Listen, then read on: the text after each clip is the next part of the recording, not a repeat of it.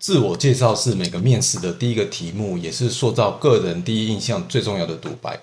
要怎么好好说一个关于自己的故事是非常重要的事情。这集我整理了一些自我介绍的重点，透过起承转合来带大家做自我介绍。如果你在准备面试，想要在面试中有好的表现，那这支影片你一定不要错过。大家好，我是 K C，欢迎来到 PM 做什么。持续成长与分享是我开设这个频道的主要目的。我会分享 PM 做什么、专案管理的经验和心得，以及薪资学习。上一集我们介绍了 STAR，透过 STAR，我们可以把我们的工作经历用一个系统化的方式包装起来，以呈现给面试官。这一集我们要谈的是面试中最重要的活动，也就是自我介绍。自我介绍是面试官对你的第一印象。在疫情时刻，大部分的公司都会采用 remote 方式进行前几轮的面试，所以面试的人其实看不清你的衣着面貌，也感受不到你的气质，完全都是透过荧幕上的你跟你的口条来认识你的，所以自我介绍更显得重要。除了让面试有个好的开始，这也是一个非常好的自我投资。你在准备自我介绍的时候，可以更清楚的思考你是谁，你的专长跟弱点分别在哪里，以及你要怎么去呈现他们。准备自我介绍的第一步就是首度接低工作说明。工作说明可能来源于一零四或者是猎人头提供的资讯。你的自我介绍跟你的履历都必须要对齐这个 JD 工作说明。不同的工作应该有不同版本的自我介绍跟履历。例如，同样是应征专案经理，在应征技术导向的公司时，要更多琢磨在你和工程师的互动，比如你如何导入敏捷开发。但如果你的工作职位是应征 PNO，那你要怎么做到专案合规，跟怎么设计专案流程，那就是你的重点。在面试的时候，面试官无非想知道几件事情：第一，你的能力到哪里；第二，你能处理多复杂的事情；第三，你的能力跟个人特质是否和公司的需求匹配。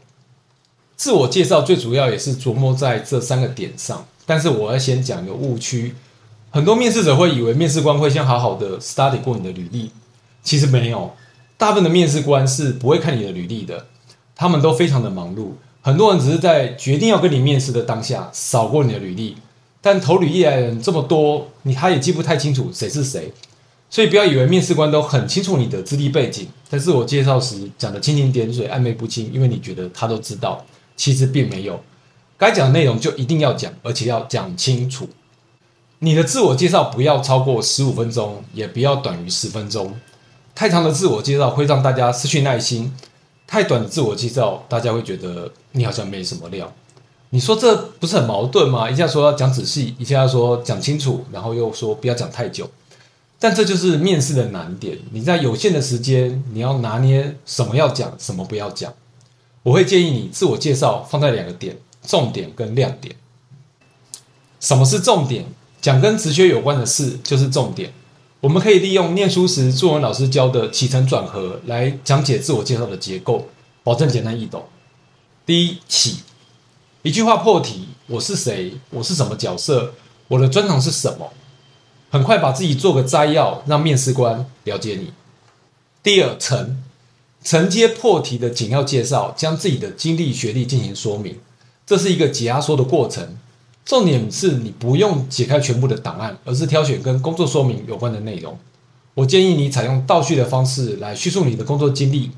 太久之前的经历，时空背景已经改变，会失去意义。而你的时间有限，应该把时间放在关键的历程。第三转，你的经历陈述不可以只是流水账，除了客观的陈述，也需要主观的解释，说明你的工作成果对公司、对个人，甚至对客户的影响。使用主动及正面的词汇来说明自己的工作经历，并且尽可能的将成果以数字呈现。你的陈述都要不断的对其工作说明。你所呈现的自己，就是工作经历、能力都能符合公司职缺的需求。第四个和，经过承跟转几次反复的说明之后，你需要一个有力的转折与结尾。你可以用一到两句话做个总结，讲述自己的经历，强调你的匹配度。谢谢面试官的聆听。然后将话语权交回给面试官。再来谈谈亮点，会让人想问问题、让你有兴趣的，就是亮点。这可能是私事，但是跟职场真的到边，举个例子，我曾经面试一个人，在自我介绍的时候提到他在咖啡店当店长，我就非常好奇这项资历。大家知道，其实 PM 的工作跟店长也有重叠的，虽然卖咖啡跟写程式两个领域，但是都是要在有限的时间跟压力下处理很多琐事，并且带领团队前进。果然，这个人就非常的令我满意，因为他就很清楚怎么分配工作，让事情前进。这种亮点就像鱼钩，会吊起面试官的好奇心，让他不断的将注意力放回你的身上，并且一直想问你问题。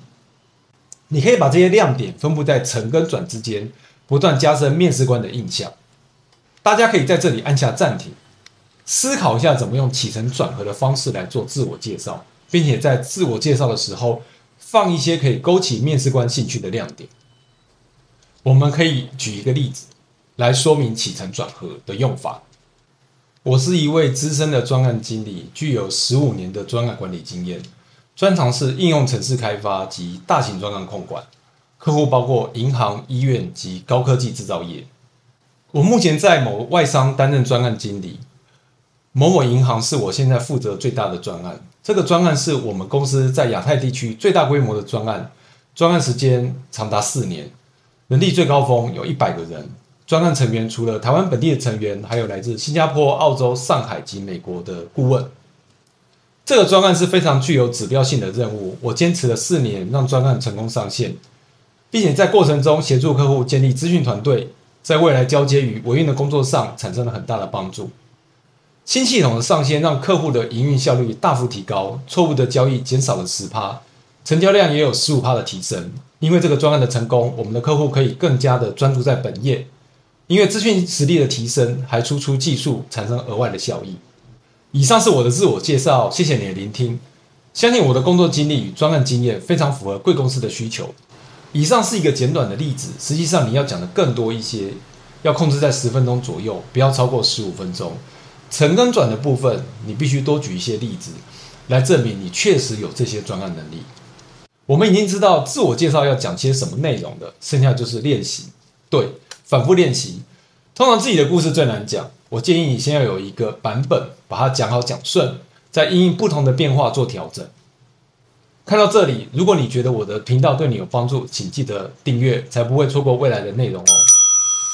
One more thing. 身为一个面试官，针对自我介绍内容，要如何辨识这些内容是否为真？自我介绍和履历的内容是否有说本？面试者是否有灌水？我建议可以从自我介绍或履历中挑选一到两个项目，深入询问细节。如果有面试者有的经历没有数字佐证，我会问他的衡量标准。比如，有的人会说自己是资深专案经理，我就会问：你觉得资深专案经理跟其他没那么资深的专案经理有什么差别呢？如何定义专案经理？对于数字的部分，你也可以透过问问题了解是否正确，或者是不是自己编的。比如面试者说我的 revenue 提高了三十趴，你可以问这三十趴是怎么算出来的？面试者可能会回复是客户说的，是老板说的。那我就会接着问如何确定客户说的是对的？或者面试者会说他带领的团队有十个人。那我会问人怎么找，是否是直接 report 给你，甚至会问怎么确保专案的现金流可以支付这十个人的薪水。当然，我并不是真的对这些数字很有兴趣，但是就是这些问答可以了解面试者的经历是否扎实。有时候对方回答不出来，也可以观察他的思考脉络如何。这些没有呈现出来的细节才是最核心的地方。一个主题可以往下追问两到三层。虽然能问的题目不多，一到两个项目可能会占据不少的时间，但足够深入，比流水账更能了解你的 candidate 是否合适。最后再贡献一道题目，你可以在面试者做完自我介绍的时候问他，请他讲一个没有在履历中的经历。